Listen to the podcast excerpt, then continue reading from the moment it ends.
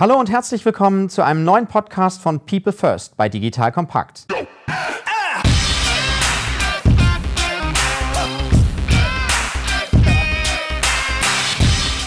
Mein Name ist Matthias Weigert und ich bin Geschäftsführer der Unternehmerschmiede. In unserem Podcast geht es um das Thema Mensch in der digitalen Welt. Wir schauen uns an, wie Innovationen und digitale Geschäftsmodelle durch die richtigen Innovationsteams erfolgreich umgesetzt werden. Ihr Lieben, an dieser Stelle noch ein spannender Tipp. Ich habe es schon selbst erlebt, vielleicht ist es euch auch so gegangen, dass wenn starkes Wachstum in einem Unternehmen einsetzt, auf einmal die HR-Prozesse explodieren. Ja, sowas wie Bewerbermanagement kommt auf, Stellenausschreibung, Urlaubsanfragen und, und, und. Und es wächst dann über den Kopf. Vielleicht seid ihr auch in so einer Situation und Personalverwaltung will ja wirklich professionell aufgestellt sein. Dann könnte unser Partner Personio für euch interessant sein. Personio ist ein HR-Betriebssystem, also im Prinzip eine ganzheitliche Software für Personalverwaltung und Bewerbermanagement und ich würde mal sagen, von 10 bis 1000 Mitarbeitern kann man das als Unternehmen ganz hervorragend nutzen, um genau das zu ordnen. Das Ganze funktioniert als cloudbasierte Anwendung, die auch auf mobilen Endgeräten nutzbar ist. Und HR-Managern bietet sich so die Möglichkeit, Mitarbeiter in einem zentralen Tool zu rekrutieren, zu verwalten und zu entwickeln. Ja, also so ein bisschen so die, die Alleskönnerlösung für HR, denn ihr könnt dort individualisierbare Karriereseiten erstellen, auf über 250 Jobbörsen Stellen ausschreiben, eine digitale Personalakte für jeden Mitarbeiter anlegen oder auch die vorbereitende Lohnbuchhaltung durchführen. Und wenn ihr Personio exklusiv 14 Tage kostenlos testen wollt, dann geht doch einfach auf personio.de slash digitalkompakt. Heute geht es um langjährige digitale Transformationserfahrung. Welche Menschen machen eine der führenden internationalen Digitalagenturen erfolgreich, die selbst ihre Kunden auf der digitalen Transformation begleitet? Zusätzlich wollen wir diskutieren, welche Kompetenzen zukünftige Generationen benötigen. Ziel ist es, Tipps und Tricks für Corporates, die eine Digitaleinheit oder ein Corporate Startup aufbauen wollen, von einem der Innovatoren und Gestalter der digitalen Transformation zu lernen. Ich freue mich riesig, heute Olaf Rotax, einen der Gründer und Geschäftsführer von der D-Group, im Podcast zu Gast zu haben. Olaf, vielleicht magst du dich kurz vorstellen, wer du bist, was du machst und natürlich erstmal herzlich willkommen. Ja, vielen Dank. Super, dass das geklappt hat, dass wir uns einmal unterhalten dürfen und ich vor allen Dingen auch ein paar Dinge hoffe beitragen zu können. Wer ist Olaf? Ich bin mittlerweile 46, bin Wirtschaftsingenieur von der Ausbildung und Vater von drei Kindern. Dazu werde ich später noch mal kommen, warum mich das durch mein Leben treibt. Bin jetzt seit über 20 Jahren in der Digitalisierung tätig. Das ist also so ein bisschen Opa redet vom Krieg teilweise, wenn wir über Digitalisierung sprechen werden, wenn man es schon ein bisschen länger macht. Habe einen Hintergrund im Corporate-Bereich also meine erste Erfahrung ist nicht auf der Beratungsseite, sondern ich habe tatsächlich nach dem Studium in einem der Hamburger Traditionsunternehmen angefangen und war mit der Frage konfrontiert, wie könnte eigentlich die nächste Generation unseres Geschäftsmodells aussehen? Welchen Einfluss hat eigentlich die Digitalisierung auf unser Unternehmen? Und dieses Unternehmen kennt jeder von euch, das war damals Chibo. Ja, und die Frage ist, was kann man eigentlich im Internet machen? Über den Zug habe ich die Chance bekommen, Digitaleinheiten aufzubauen. Wir haben damals chibo.de gegründet, in einem Jahr auf auf 100 Millionen gebracht, bin dann in Hamburg geblieben, in die andere Unternehmerfamilie gewechselt, zur Familie Otto und durfte da auch sehr früh die Digitalisierung mitbegleiten. Als ich da angefangen habe, waren das weniger als zehn Mitarbeiter im digitalen Bereich. Und ich erinnere mich auch noch an mein Einstellungsinterview mit Herrn Dr. Hillebrand damals, der sagte, Herr Rotax, zwei Dinge sind klar. Sie werden nie mehr als drei Mitarbeiter haben und es werden immer 70 Prozent Katalog bleiben. Und wir wissen, dass sich das am Ende anders entwickelt hat. Last but not least habe ich dann nochmal einen Ausflug gemacht in das Reich als Geschäftsführer zu Karstadt, das Warenhausgeschäft zu drehen. Und das ist, glaube ich, am Ende einer der besten Erlebnisse, die ich hatte. Denn sonst würde ich heute nicht das machen, was ich heute tue. Denn bei Karstadt, muss ich sagen, bin ich grandios gescheitert in der Digitalisierung. Und als ein Teil, und da werden wir bestimmt noch drauf kommen, dann der Selbsttherapie, habe ich die D-Group gegründet vor gut zehn Jahren. Und was ist die D-Group? Die D-Group ist eine Transformationsboutique die Unternehmen hilft, Transformation nicht nur auf Papier aufzuschreiben, sondern faktisch umzusetzen und nach vorne zu bringen. Das machen wir seit gut zehn Jahren. Seit zwei Jahren sind wir Teil der großen Accenture-Familie, auch aus der Überzeugung, dass das, was wir machen, immer komplexer wird und weiter skaliert werden kann und muss, gerade im Konzernumfeld. Vielleicht ist das ja ein guter Hintergrund, wo wir die eine oder andere Sache dann beantworten können. Toll, also wirklich aus der Praxis heraus viele Erfahrungen gesammelt, die du einbringen kannst in verschiedene Arten. Das finde ich spannend. Und das soll auch unser Thema heute sein. Zum ersten Mal, ihr, du hast es schon kurz angerissen, ihr habt das Unternehmen gegründet 2001, dann weiter aufgebaut. Also auch das Spannende, aus welchem Grund ihr dann genau zu der Zeit, als du auch von dem Scheitern gesprochen hast, was waren Treiber, wie kam es dazu, dass ihr die D-Group gegründet habt und wie seid ihr dann weiter vorgegangen? Was habt ihr gesucht an Menschen? Was war anders auch vielleicht als andere, die damals ja auch Themen aufgebaut haben. Wichtig zu verstehen ist, es ist eine individuelle Situation. Ich möchte irgendwie nicht den Eindruck erwecken, dass wir irgendwie ein Generalrezept, sondern das war auch für uns eben das Richtige zu dem Zeitpunkt. Ich kann aus meiner Perspektive sagen, dass nachdem ich zweimal mehr oder weniger erfolgreich digitale Themen mit aufbauen durfte, im dritten Fall einmal grandios gescheitert bin. Und dann fragst du dich natürlich selber auch, liegt das jetzt allein an mir? Woran liegt das? Und eine Diskussion, die uns geholfen hat, war in der Systemtheorie stellst du fest, dass sich Systeme von innen heraus eigentlich nicht selbst verändern können. Und wenn du jetzt weißt, dass alle Geschäftsmodelle als Systeme oder Firmen sich verändern müssen, dann braucht es also ein externes Vehikel, was Firmen hilft, sich zu verändern. Und wir haben festgestellt, eben in sehr früher Zeit, Zeit, bereits nach zehn Jahren digitaler Transformation in Unternehmen, dass es dieses Unternehmen nicht gibt. Es gab auf der einen Seite die Restrukturierungsberatung und die verstanden was von Systemveränderungen, waren aber alle sehr jungfräulich, was Digitalwissen angeht, um es mal so auszudrücken. Darf ich einmal ja? kurz nur einhaken, für unsere Hörer noch vielleicht so ein bisschen erklären, was ist Systemveränderung, nur dass du vielleicht zwei Worte noch mal sagst, was sich dahinter verbirgt. Ich begreife die Firma eben als ein komplexes System, was eine bestimmte Richtung, was eine eine bestimmte Orientierung hat. Und dieses System ist das Interessante darin, wenn du das erschütterst, fällt immer wieder in den Grundzustand zurück. Das heißt, es gibt stabile Naturgesetze wie Gravitation, in denen sich dieses System stabil bewegt. Und wenn du das verändern willst und du bist Teil des Gravitationsfeldes, versuch einfach mal von der Erde abzuheben, ohne die Gravitation zu verändern. Dann hast du eine relativ gute Vorstellung, was du versuchst, wenn du Systeme von innen heraus verändern möchtest. Das heißt, System ist eine Firma, ein Organismus, die Menschen, die Prozesse, die IT-Systeme, nicht das IT-System dahinter. Und sozusagen, um den Kreis zu schließen, wir kamen dahin und sagten, wie kann man die Systeme verändern? Berater können das, die kannten nichts von Digitalisierung. Und dann gab es die Geeks and Nerds, die wussten genau, was man mit Digitalisierung machen und hatten aber weder Bock noch Zeit noch Lust, sich mit Politik und internen Strukturen auseinanderzusetzen. Und man musste sich entscheiden, entweder frage ich einen, der sich mit digital auskennt oder mit dem Unternehmen. Haben gesagt, das ist unsere Marktlücke, das wird uns die nächsten 20 bis 50 Jahre beschäftigen. Spannend. Und jetzt hast du ja schon so zwei Extrempole, auch weil es ja um das Thema Mensch auch geht, in der Digitalisierung und auch für euch definiert. Bevor wir aber auf das Thema Mensch kommen, würden mich noch mal so ein paar Treiber interessieren. Vielleicht auch, die euer Geschäftsmodell dann über das Wachstum entwickelt haben in Richtung also, so? Du hattest ja gefragt, wie hat das angefangen? Ja, und die Grundidee war ja damals, warum kann ich nicht drei Personengruppen zusammenbringen? Bringen, die relativ schwer normalerweise an einem Ort zu finden sind. Also wie schön wäre es denn, wenn ich einen Berater habe, der methodisch und strukturiert arbeiten kann, aber auch noch was von digital versteht?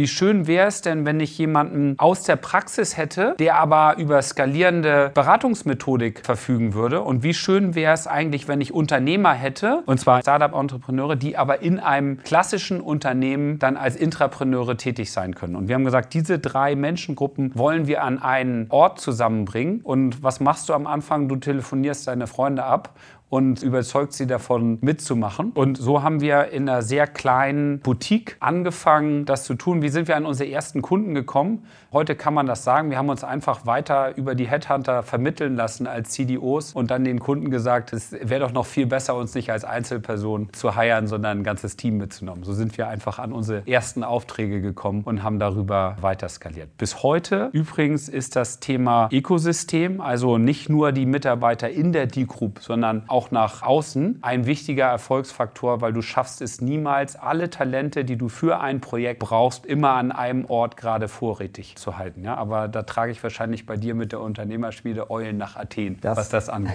das stimmt. Magst du noch ein bisschen auf die Methoden eingehen oder Treiber? Sehr, sehr, sehr, sehr, sehr, sehr gerne. Also was, also was auch in der also, begleitet haben? Also erstmal ist, glaube ich, wichtig, was sind die drei Bausteine, die wir anbieten? Ja? Wir bieten an, Firmen am Anfang zu definieren, wo wollen sie eigentlich hin? Was ist eigentlich die Strategie? Was ist eigentlich der Purpose, was ist das, heute sagen wir Massive Transformational Purpose oder die Vision, die entsteht. Nachdem du so eine Idee hast, ist die zweite Stufe, wie schaffe ich eigentlich einen Nukleus, wie schaffe ich ein Team, was jetzt Momentum aufnimmt und von dem PowerPoint-Level oder vom Ideen-Level etwas umsetzt, und dann ist die dritte Stufe, wenn ich das Grundteam habe, wie schaffe ich das eigentlich zu skalieren? Und zwar intern A, im Team, über Ausbildung, über interne Leute, über externe Leute, die mit der Zeit eingestellt werden, aber auch im Markterfolg. Ganz konkret, eine Idee ist eigentlich erst dann in so einem Konzern relevant, wenn sie 50 bis 100 Millionen macht. Weil wenn du ein Konzern bist, der vielleicht eine Milliarde Umsatz macht und dein Potenzial ist geringer als 10 Prozent, dann bleibt alles, auch wenn es so schön ist, digitaler Spielkasten Kasten und irrelevant. Mhm. Ja, und sozusagen, was machen wir? Genau diese erste Stufe, ich sag mal, zum Wachstum der ersten 50 bis 100 Millionen einer Geschäftsidee beizutragen. Dazu haben wir vier Erfolgsfaktoren für uns definiert, wenn wir über die Menschen reden. Ja, also was sind das für Menschen, die du brauchst? Du brauchst irgendwie, ich nenne die naive Weltverbesserer und das ist positiv gemeint. Du brauchst Leute, die wir nennen das heute Purpose getrieben, die etwas Sinnvolles machen wollen, die aktiv die Zukunft gestalten wollen. Das ist immer das eine vom Menschenschlag. Und wenn du jetzt hier durch den Flur gehen würdest und alle fragen würdest, was vereint sie, dann würden dir die Leute mit sehr großer Wahrscheinlichkeit antworten, dass sie eine aktive Rolle in der Veränderung unserer Zukunft haben wollen. Dann hast du den zweiten Faktor, da geht es um das Thema Kultur. Wenn du das, was wir hier in Transformation als Aufgabe leisten wollen, das ist so komplex, das schafft keiner alleine. Und alle reden, in unserer Ego-Kultur sind ja sozusagen, du kennst deinen Nachbarn nicht mehr, alle reden von Teamwork. Faktisch findet Teamwork in fast keinem Unternehmen statt wenn man mal hinter die Kulissen kommt. Das darf man natürlich niemals sagen und das stimmt natürlich auch nicht. Aber wenn du auf die einzelne Situation runterguckst, dann ist es zumindest nicht das Teamwork-freundlichste Unternehmen. Also brauchst du wieder Menschen, die wertegetrieben Themen nach vorne entwickeln und als Einzelperson dann auch leben und das in einem geschützten Umfeld machen können. Also Purpose war das erste, Culture nenne ich den zweiten Bereich. Dann hast du das dritte, was dazu kommt, Transformation. Und du hast mir selber gesagt, du kommst aus dem Leistungssport. Ich nenne das immer den metallenen Geschmack. Wenn du hier in Hamburg um die Alster läufst, 7,4 Kilometer, dann kannst du so langsam rumlaufen, dass es deinem Körper nicht wehtut. Oder du läufst ein bisschen schneller und dann kommt ein metallener Geschmack. Mhm. Und dann ist das für den Spitzensportler das Signal, ich entwickle mich weiter. Und eigentlich geht noch ein bisschen mehr, als ich gerade tue. Ich bin zu zutiefst davon überzeugt, dass Transformation ohne Spitzenleistung unmöglich wird. Das heißt, wir versuchen auch Menschen an uns zu binden, die eben mehr sind als der Durchschnitt und auch mehr wollen als der Durchschnitt. Da partizipieren wir von etwas sehr Guten. In ganz vielen Umfeldern ist der Durchschnitt das Normenmaß und du schaffst keine Spitzenleistung zu halten, wenn du Mittelmaß akzeptierst. Also versuchen wir über einen Spitzenleistungsanspruch nochmal einen Unterschied zu machen. Das ist der dritte Faktor. Und der vierte Faktor ist, am Ende brauchst du auch Methoden. Am Ende brauchst du auch Erfahrung, um das, was du tust, auf die Straße zu bringen. Und da könnten wir nochmal drauf eingehen, so ein Methodenbaukasten, vier Denkschulen, denen wir versuchen zu folgen.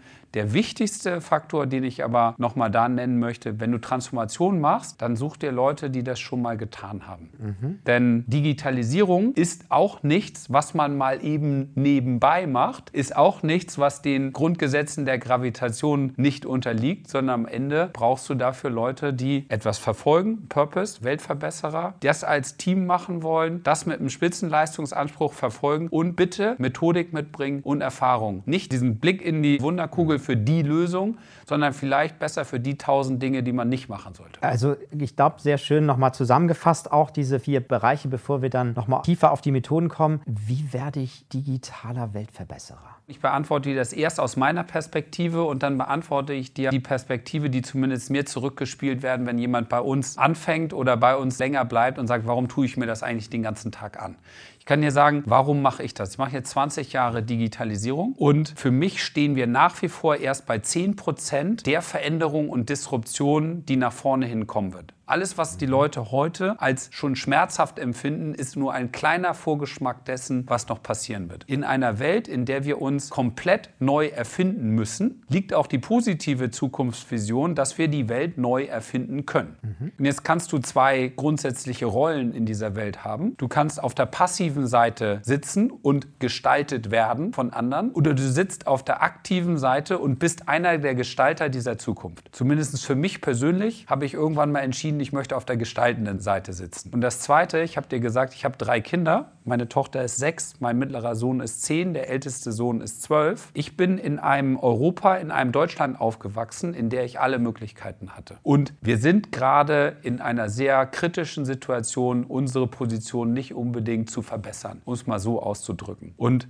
wenn wir mit der D-Group, wenn wir mit dem, was wir an Methode, wenn mit dem an Ausbildung dazu beitragen können, Menschen zu entwickeln, mhm. die unsere Zukunft aktiv, positiv besser gestalten, dann lohnt sich das für mich morgens aufzustehen. Und zwar nicht nur, weil das innerlich befriedigend ist, sondern weil ich weiß, dass hier genug Leute sind, die die Welt für meine Kinder besser machen. So, das ist die eine Perspektive aus der persönlichen Sicht. Und ganz ähnlich ist es, wenn wir mit Menschen an Universitäten reden. Wir gehen viel an Hochschulen raus. Ich liebe es zum Beispiel an die Zeppelin-Universität in Friedrichstadt am Bodensee zu gehen, weil da Menschen sind, die zwei Studiengänge bereits haben, die unterschiedliche Perspektive, auch mal einen philosophischen Blick auf unsere Welt haben. Und wenn wir aus jedem Jahrgang die drei Leute rausfischen, die für sich entscheiden, ich möchte die Welt positiv beeinflussen, dann würde ich sagen, ist das der gemeinsame Faktor. Und wenn du hier über den Flur gehst, werden dir viele Leute sagen, und dafür bin ich dann auch bereit, ein bisschen weniger Geld zu kriegen und ein bisschen mehr zu arbeiten. Du hast jetzt eben die Zeppelin-Universität nochmal vorgehoben. In der Digitalisierung ist ja auch Geschwindigkeit ein Thema, das sich vielleicht auch auf der Ausbildungsseite widerspiegelt. Gibt es alternative Ausbildung, wo du sagst, ist ein Studium wichtig? Oder siehst du dieses digitale Weltverbessern vielleicht auch aus anderen Perspektiven, wo einfach Karrieren hier begonnen haben, die außerhalb des akademischen Menschen waren, wo du aber einfach auf andere Faktoren vielleicht schaust, um genau diese Kompetenzen auch zu finden.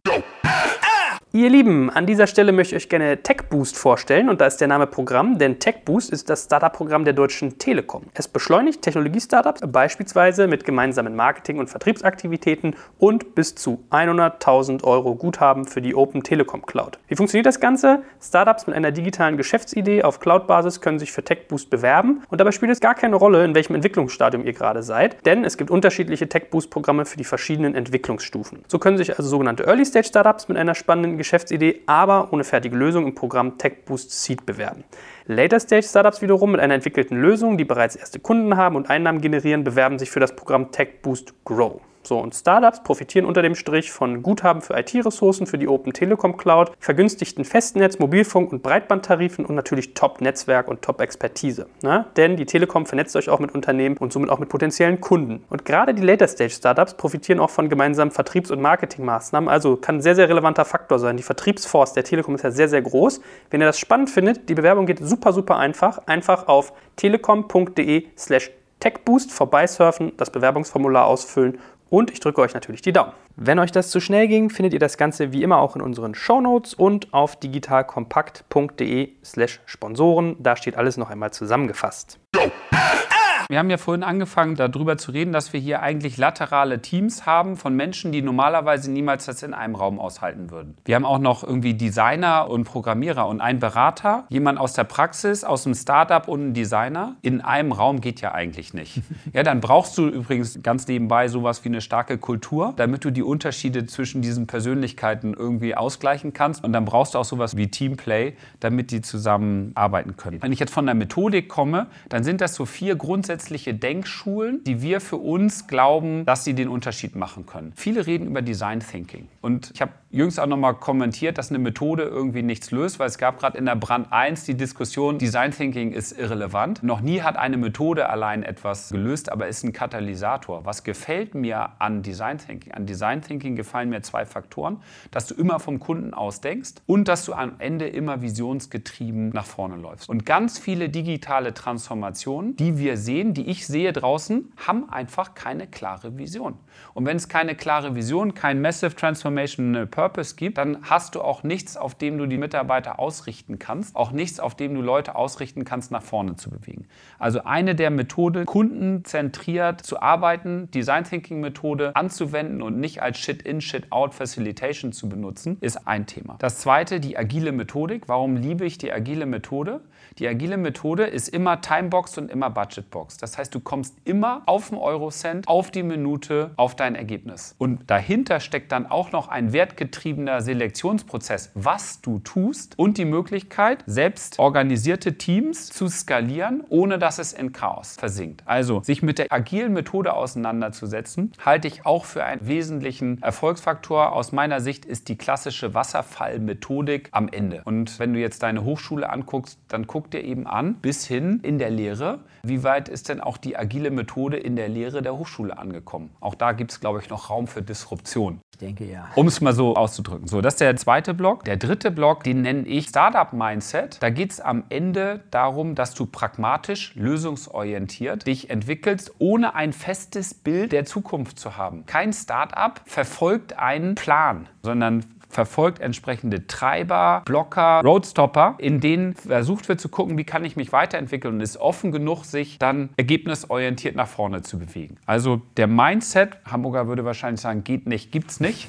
ja, oder wenn nicht wir, wer dann? Also die naive Einstellung zu sagen, wir machen das möglich. Problemorientierte Menschen gibt es in den Unternehmen genug, die dir sagen, warum das nicht funktioniert. Deshalb, wenn du von außen Transformation ermöglichen willst, dann hilft es dir, Leute zu haben, die im Kopf erstmal das Unmögliche anspornt, möglich zu machen. Das ist der dritte Faktor. Und der vierte Faktor ist am Ende Change Management. Wenn wir über Transformation reden, dann ist Transformation Change. Und da haben wir uns auch mal vorher drüber unterhalten. Ich liebe zum Beispiel auch den chinesischen Begriff für digitale Transformation. Der heißt nämlich digitale Restrukturierung und ist meines Erachtens viel ehrlicher an dem, was getan wird. Und keiner würde auf die Idee kommen, ein Restrukturierungsprojekt ohne Change-Begleitung zu machen. Und keiner würde auf die Idee kommen, wenn wir in starke Veränderungen gehen, Leute als Veränderungsmanager einzusetzen, die nicht als Veränderungsmanager ausgebildet wurden. Mhm. Und Change Management, da gibt es diese weiche, softe Seite, wir haben uns alle lieb und fühlen uns wohl. Das ist sozusagen das Erste, was einem einfällt bei Change Management. Für mich ist Change Management ein Verständnis von Machtstrukturen, eine aktive Gruppendynamik und die aktive Einsetzung von Geschwindigkeit zur Veränderung, sodass, wenn der Gegenimpuls kommt, du schon eine Ecke weiter bist und dich nach vorne bewegen kannst. Und das sind auch die vier Bereiche, in der wir unsere Leute ausbilden. Wir bilden sie in Design Thinking aus, wir bilden sie in der agilen Methode aus, wir bilden sie aus, in Projekten pragmatisch Startups zu bauen und nicht nur drüber zu reden. Und wir bilden sie sehr aktiv in der dunklen Seite von Change Management aus. Genau, du hast auch noch einen anderen Begriff genannt. Ja. Vielleicht magst du dazu auch noch so ein bisschen was sagen zu deinem schwarzen. Ich nenne das so ähm, Black Hat Consulting. Und warum ist das wichtig? Nicht, weil wir böse sein wollen, sondern wenn du das Böse nicht kennst, dann kannst du dich auch als Guter nicht gegen das Böse verteidigen. Und jeder von uns kennt die Szene, wo Luke Skywalker sich einmal gegen das Böse verteidigen muss. Und die Nichtkenntnis des Bösen hilft dir nicht beim Erfolgreichsein. Deshalb bilden wir die Leute darin aus, zu wissen, wie Gruppendynamik funktioniert, zu wissen, wie die böse Seite der Politik funktioniert, um dann mit den entsprechenden Werten dann positiv gestalten zu können. Sehr schön. Ich mag die Bilder auch so ein bisschen, die du baust im Kopf. Das finde ich eine sehr schöne Basis. Was schaut ihr euch konkret an? Du hast gesagt, was ihr ausbildet und worauf ihr achtet. Was bringen Leute mit schon? Worauf guckt ihr im Auswahlprozess? Müssen die bereits erste konkrete Erfahrungen gesammelt haben? Oder ist es eher für euch attraktiver, dass die noch ganz frisch sind, so unverbraucht, ungenutzt sind? Was schaut ihr euch da an? Am Ende sind zwei Faktoren wichtig. Wir haben irgendwann festgestellt, dass das, was wir an Talent brauchen, an erfahrenen Talent, nicht im Übermaß im Markt zur Verfügung steht, um es mal so zu machen. Die Leute, die über mindestens zehn Jahre Transformation Transformation, Erfahrung verfügen in Deutschland, die kennen wir wahrscheinlich alle persönlich. Beziehungsweise auf LinkedIn über ein oder zwei Ecken sind wir mit denen bereits vernetzt. Das ist nach wie vor aber eine sehr wichtige Gruppe an mhm. Talent, die wir gewinnen wollen und weiter gewinnen für die D-Group, weil Erfahrung einer der wesentlichen Differenziatoren zu anderen ist. Das heißt, wir sind sehr stark da drin. Und ich möchte es mal so ausdrücken, wir sammeln Enttäuschte auf und geben ihnen Hoffnung zurück. Und ich glaube, jeder von uns hat so ein Gefühl, wie häufig und wie einfach man manchmal enttäuscht werden kann. Und wir versuchen einen Schutzraum zu geben. Und ich habe dir von meinem eigenen Therapieprogramm erzählt. Und so ein bisschen ist auch dann das wieder zu akzeptieren, dass es Gute existiert, hilft sozusagen vielen. Und da arbeitet der Markt für uns, dass wir genug Enttäuschte aufsammeln können, die was können. Das ist irgendwie auf der Seniorenseite. Auf der Juniorenseite haben wir gemerkt, dass wir auch selber ausbilden müssen. Das machen wir vor allen Dingen von Hochschulen. Das machen wir aber aus unterschiedlichsten Bereichen und wir versuchen nicht den Stereotypen einzustellen, sondern versuchen eigentlich immer den Typus einzustellen, den wir noch am wenigsten haben, um das Team in Summe attraktiver zu machen. Deshalb könnte ich dir jetzt nicht sagen, ich suche den oder den oder den morgen, mhm. weil das auch ein bisschen relativ davon abhängt, wo haben wir gerade eine etwas größere Kohorte an Personen und in welchem Bereich haben wir ein bisschen weniger. Grundsätzlich sind wir nach wie vor interessiert, was wäre der ideale Kandidat auf der Seniorenseite. Der hat drei Jahre in der Beratung gearbeitet, hat danach im Startup festgestellt, dass er doch lieber Beratung macht, aber möchte das weiter in einem Umfeld machen, die nicht klassische Beratung ist. Oder ein Mensch, der in einem Konzern digitale Themen aufgebaut hat,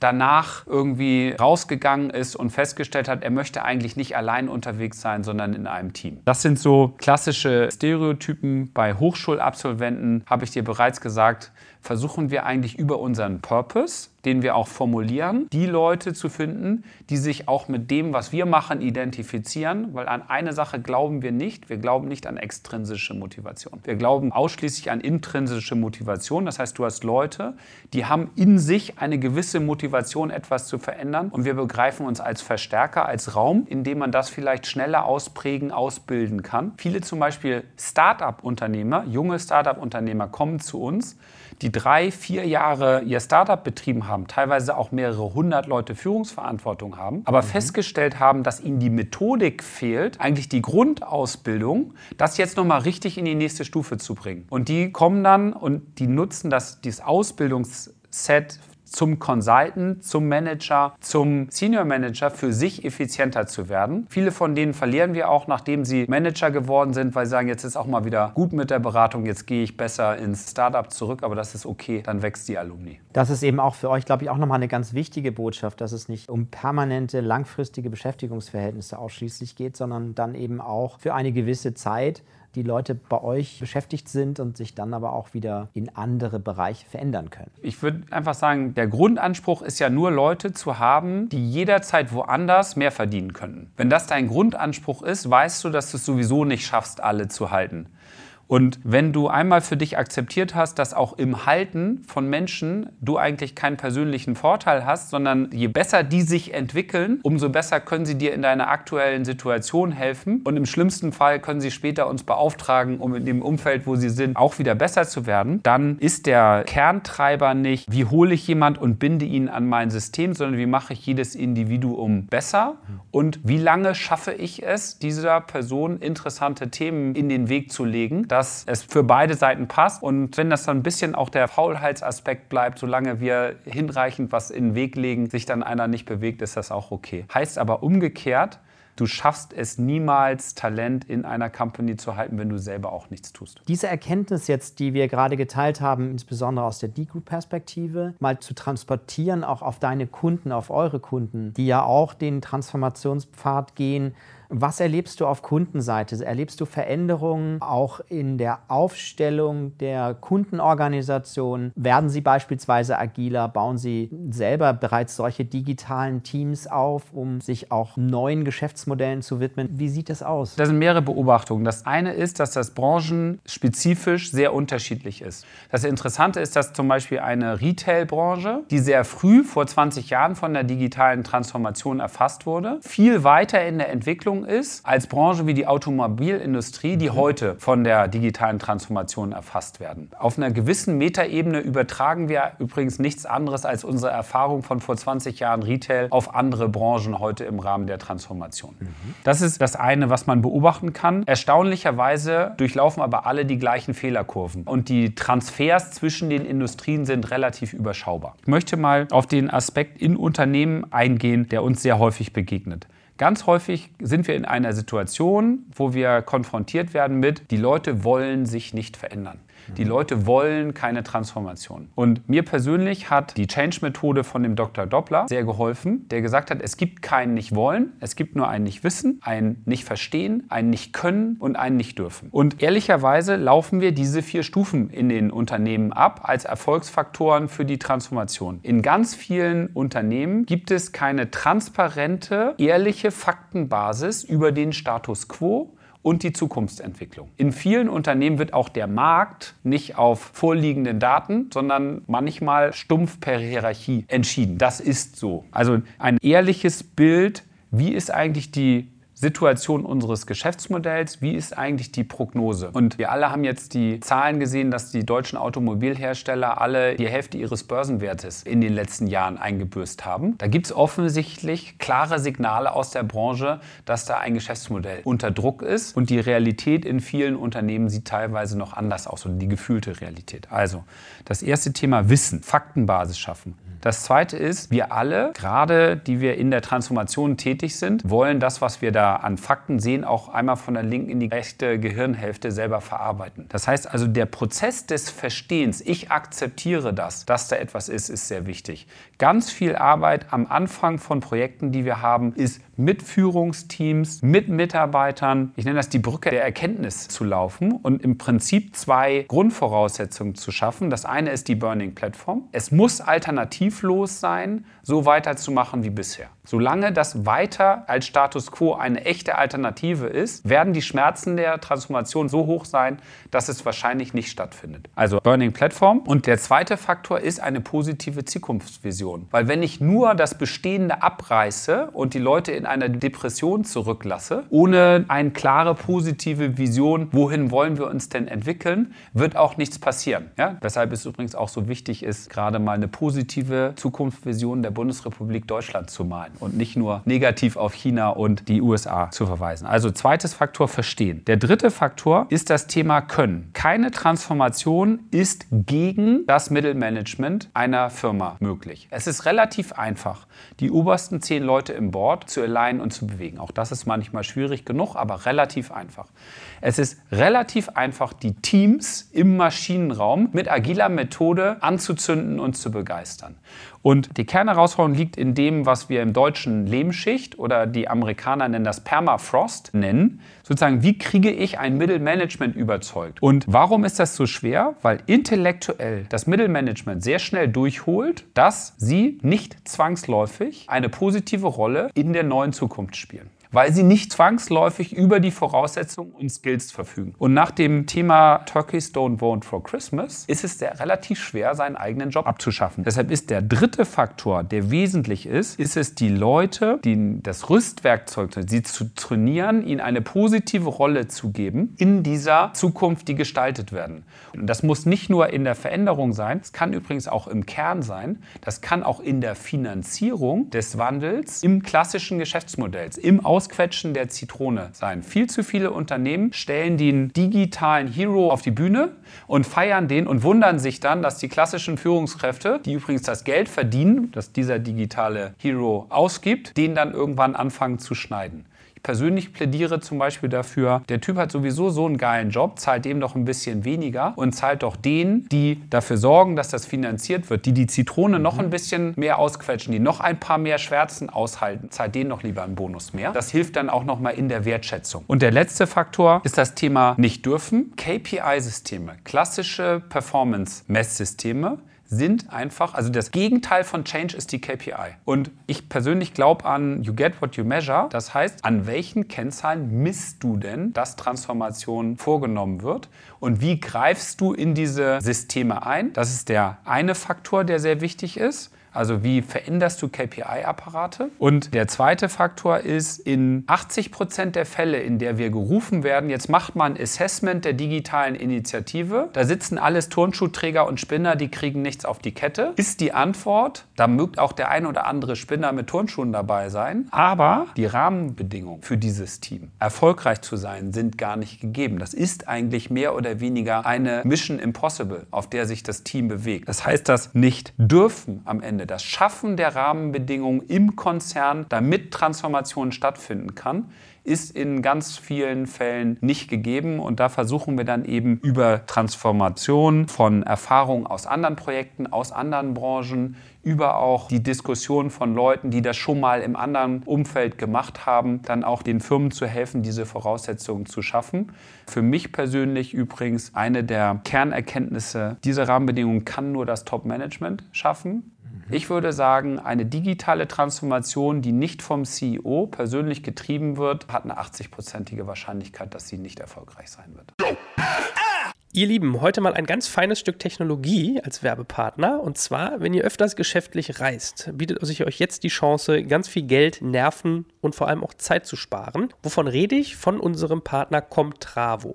Comtravo ist eine intelligente Geschäftsreiselösung, mit der ihr Folgendes tun könnt. Mit nur einer Textnachricht, beispielsweise per E-Mail, könnt ihr eine komplette Reise sekundenschnell buchen. Denn Comtravo Software übersetzt diese Anfrage durch Natural Language Processing in strukturierte Daten und liefert dann mit Hilfe von Machine Learning Ansätzen die besten individuell zugeschnittenen Optionen. Das heißt, als Kunde könnt ihr eure favorisierten Reisebausteine mit nur einem Klick buchen und greift auf eine innovative Technologie zurück, die schnell und trotzdem individuell arbeitet. Das heißt, ihr habt so ein Stück weit den Service eines persönlichen persönlichen Reisebüros und trotzdem die Effizienz eines Online-Tools. Total smart. Das Ganze lässt sich auch auf Anforderungen, die man im Betrieb hat, ausrichten. Das heißt, wenn ihr bestimmte Reisevorgaben habt, so ein Richtlinienmanagement, könnt ihr das damit matchen. Also es wird beachtet und ihr kommt auch in den Genuss günstigerer Tarife. Teilweise spart ihr bis zu 30 Prozent, weil Comtravo einfach gute Sätze aushandelt. Finde ich total spannend. Es spart wirklich viel Zeit. Es ist extrem angenehm zu bedienen. Wenn ihr euch das auch mal anschauen wollt, dann geht doch einfach auf comtravo.com Com, probiert es mal aus und bucht eure nächste Reise mit Hilfe einer Computermaschine, die wie ein Reisebüro für euch arbeitet. Wenn euch das zu schnell ging, findet ihr das Ganze wie immer auch in unseren Shownotes und auf digitalkompakt.de/slash Sponsoren. Da steht alles noch einmal zusammengefasst.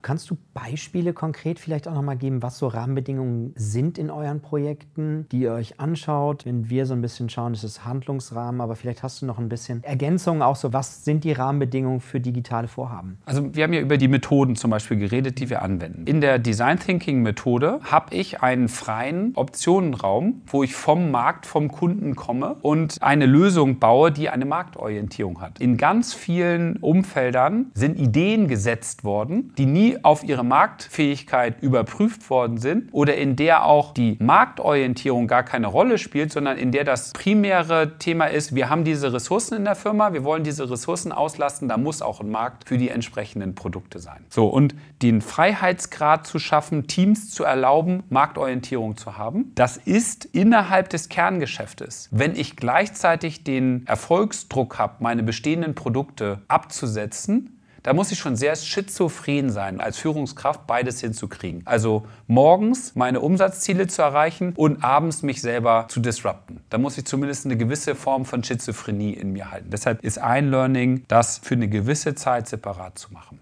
Das zweite Thema ist, wir haben über die agile Methode geredet und eine der Grundvoraussetzungen der agilen Methode ist, dass ich dedizierte Teams habe. In fast keinem Umfeld, wo wir tätig sind, werden uns von Kundenseite dedizierte Rollen Counterparts zur Verfügung gestellt. Und das ist eigentlich ein Webfehler in der Grundmethode, weil entweder möchte ich agil arbeiten, dann muss ich eine dedizierte Ressource reinpacken, oder per Definition verletze ich die agile Methode und mhm. bewege mich in irgendwas dazwischen. Und die Herausforderung ist, dass so eine self-fulfilling prophecy entstehen kann. Habe ich doch schon immer gesagt, dass die agile Methode nicht funktioniert. Das ist sozusagen das eine, dedizierte Ressourcen. Und das zweite ist, wir reden von diesem New Ways of Working. Also auf Teamlevel, jemanden auszubilden, was heißt es in diesem Umfeld, Umfeld zu arbeiten ist einfach. Was wir viel zu wenig machen, ist das Thema New Ways of Leading.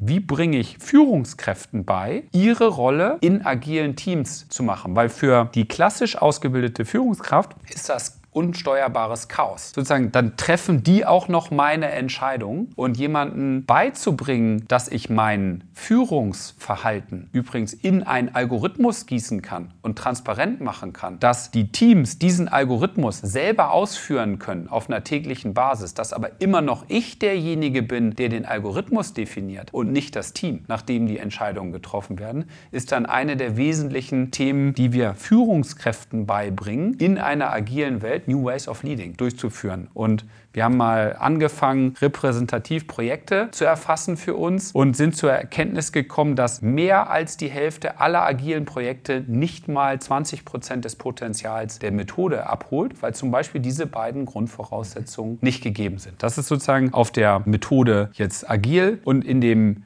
Start-up-Mindset wird viel zu häufig die Schere im Kopf angesetzt. Das ist bei uns nicht möglich. Das dürfen wir nicht, beziehungsweise auch hier der Marktmechanismus ausgeblendet. Wenn ich ein Start-up in einem Unternehmen gründe, muss ich dieses Unternehmen mit dem Ökosystem vernetzen. Und dann muss ich auch in der Geschwindigkeit des Ökosystems mich bewegen können und dann muss ich auch in der Taktung und Logik des Ökosystems mich verhalten. Und wenn ich dann mal für drei Stunden jemanden buche, um etwas zu tun, aber ich habe einen 14-tägigen Onboarding- und Offboarding-Prozess, dann wird es schwierig in den Umfeldern. Und last but not least, wir haben da vorhin schon angefangen, drüber zu sprechen. Für mich ist in fast allen Transformationsinitiativen der Change-Aspekt wird als erstes im Budget eingespart. Mhm. Und das ist übrigens nichts Neues. Das war auch in klassischen IT-Projekten schon so, dass Change vielleicht einer der wichtigen Faktoren ist. Also jetzt eben auch nochmal durch das Beispiel, glaube ich, sehr schön illustriert, wie diese vier Dimensionen dann auch ganz konkret wirken.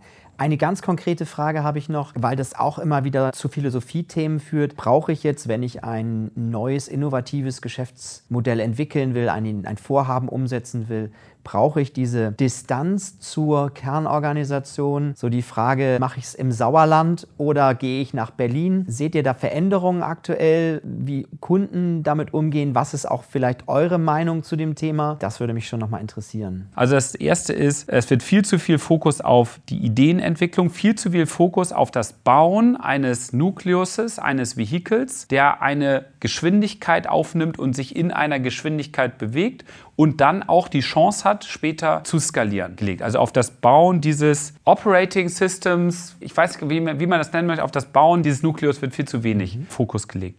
Und wenn du siehst, was wir versuchen, ist es genau diese, diesen Nukleus aufzubauen, indem wir dann Teams haben, die Erfahrungen mit reinbringen, die idealerweise am Anfang des Prozesses eher in die führenden Rollen schlüpfen, die dann aber einen Schatten, einen Counterpart haben auf der Unternehmensseite. Von Anfang an eben gibt es jede Rolle zweimal. Es gibt nicht nur den externen Product Owner, es gibt auch den internen Product Owner aber der externe Product Owner aufgrund seiner Erfahrung führt faktisch, obwohl der interne formell die Verantwortung trägt. Nach einem halben Jahr bewegen die sich irgendwie auf Augenhöhe und nach anderthalb Jahren wandelt der externe eher in eine Coaching-Rolle, den internen nach vorne zu bringen. Und dieses Arbeiten in den doppelten Rollen, das Ausbilden der Leute in den Rollen und die dann aber grundsätzliche Orientierung immer die Leute so zu besetzen, dass die Grundvoraussetzungen für den Erfolg erfüllt sind. Wir bestehen zum Beispiel in Projekten darauf, sagen, der Product Owner muss A, B, C, D und E können. Und uns ist egal, ob der Senior Vice President XY ist, uns ist egal, ob der sich in drei anderen Projekten verdient gemacht hat.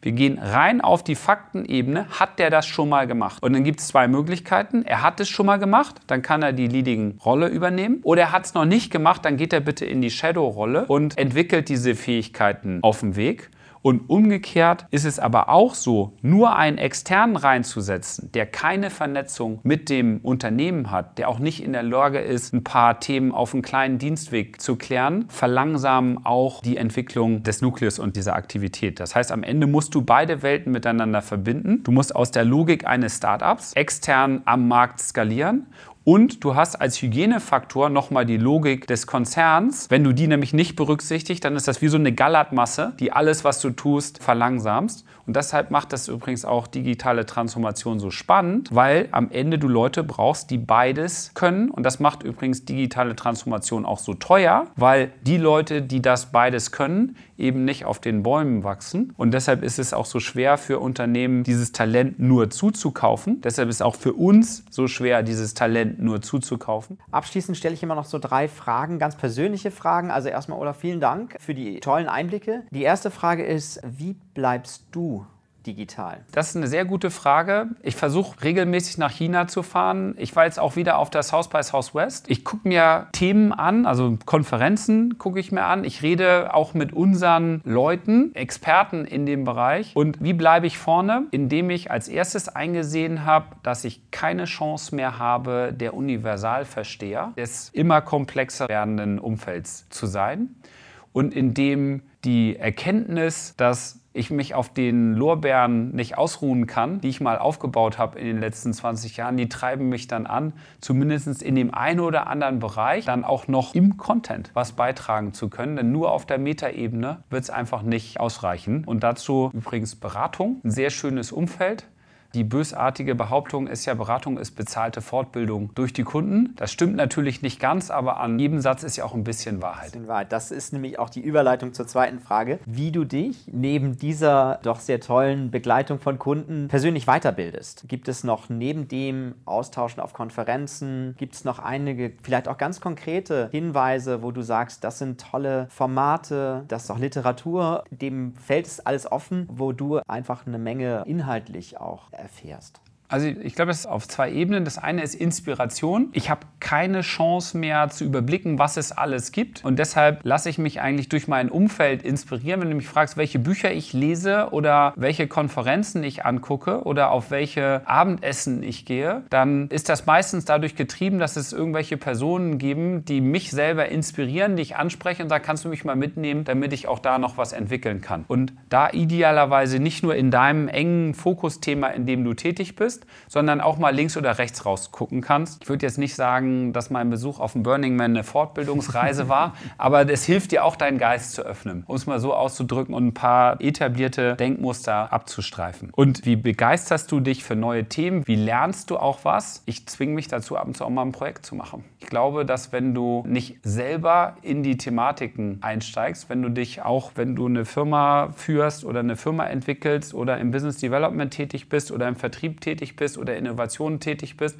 wenn du nicht selber einfach dich in eine Aktivität mit reinsetzt, dann lernst du auch nichts. Und ich lerne vor allen Dingen jedes Mal, wenn ich aktiv irgendwas tue, dass ich zwar schon tausend Möglichkeiten sozusagen weiß aus der Erfahrung, wie man was in den Sand setzen kann und deshalb positiv meinen Kunden davor bewahren kann, das ein weiteres Mal zu tun. Ich merke aber auch in jedem Projekt, dass ich würde sagen, ich auch nur die Hälfte von dem weiß, was man braucht, um erfolgreich zu sein. Und wenn du das als persönliche Challenge dann wieder nimmst, zu sagen, ich kann mich in so einem Projekt weiterentwickeln, ja, dann ist auch das wichtig. Also richtig einsteigen wieder in den Maschinenraum. Sehr schön. Prima. Und dann die letzte Frage ist, wie können unsere Hörer mit dir in Kontakt treten, wenn sie das möchten? Was sind Wege, wie sie dich finden? Also erstmal bin ich in den sozialen Netzwerken zu finden. Der primäre Kanal ist tatsächlich LinkedIn, sozusagen auf der jeder meine Kontaktdaten findet, mich kontaktieren kann. Ihr könnt mir auch an meine E-Mail-Adresse Adresse was schicken. Die kann man sehr leicht raten. Vorname, Punkt, Nachname, Ad Firma. Und auch meine private E-Mail-Adresse ist Vorname, Ad Nachname.org. Auch das findet man sehr einfach. Und der zweite Weg, mit mir in Kontakt zu treten, ist einfach, sich mit mir zu treffen und eine Diskussion zu suchen. Denn ich habe dir gesagt, wie versucht man sich weiterzuentwickeln, indem man sich mit Leuten unterhält. Und ich habe aus jedem Gespräch auch für mich bisher was mitgenommen. Und solange ich die Zeit habe, werde ich das auch nach vorne hin machen. Das ist toll. Wir sind gespannt, wer sich alles meldet, in welcher Form. Nochmal ganz herzlichen Dank, Olaf, für das sehr, sehr inspirierende Gespräch. Ich sage dir danke, dass wir einen kleinen Teil beitragen konnten zu deinem tollen Podcast. Danke. So, liebe Hörer, für heute sind wir schon wieder am Ende unseres Podcasts angelangt. Wenn euch das Thema aber noch weiter interessiert, habt ihr die Möglichkeit, euch auf Patreon extra lange Podcasts von uns zu besorgen. Also quasi jeweils einen Director's Cut, der noch einmal 10 bis 20 Prozent länger ist und dementsprechend mehr Inhalt bietet. Patreon schreibt sich wieder Patron, nur mit E dazwischen, also Patreon. Und unter patreon.com slash dekompakt könnt ihr euch für monatlich ein paar Taler besagte extra lange Podcasts klicken. Dort ist dann übrigens auch keine Werbung enthalten, sondern diese wird ans Ende geschnitten und auch sonst kommt ihr in den Genuss unterschiedlicher Extra-Inhalte wie unser Recherchematerial, die Teilnahme an all unseren Gewinnspielen und, und, und. Uns freut es natürlich sehr, wenn wir euch für diese Bonusinhalte begeistern können. Ansonsten vielen Dank fürs Zuhören und auf bald.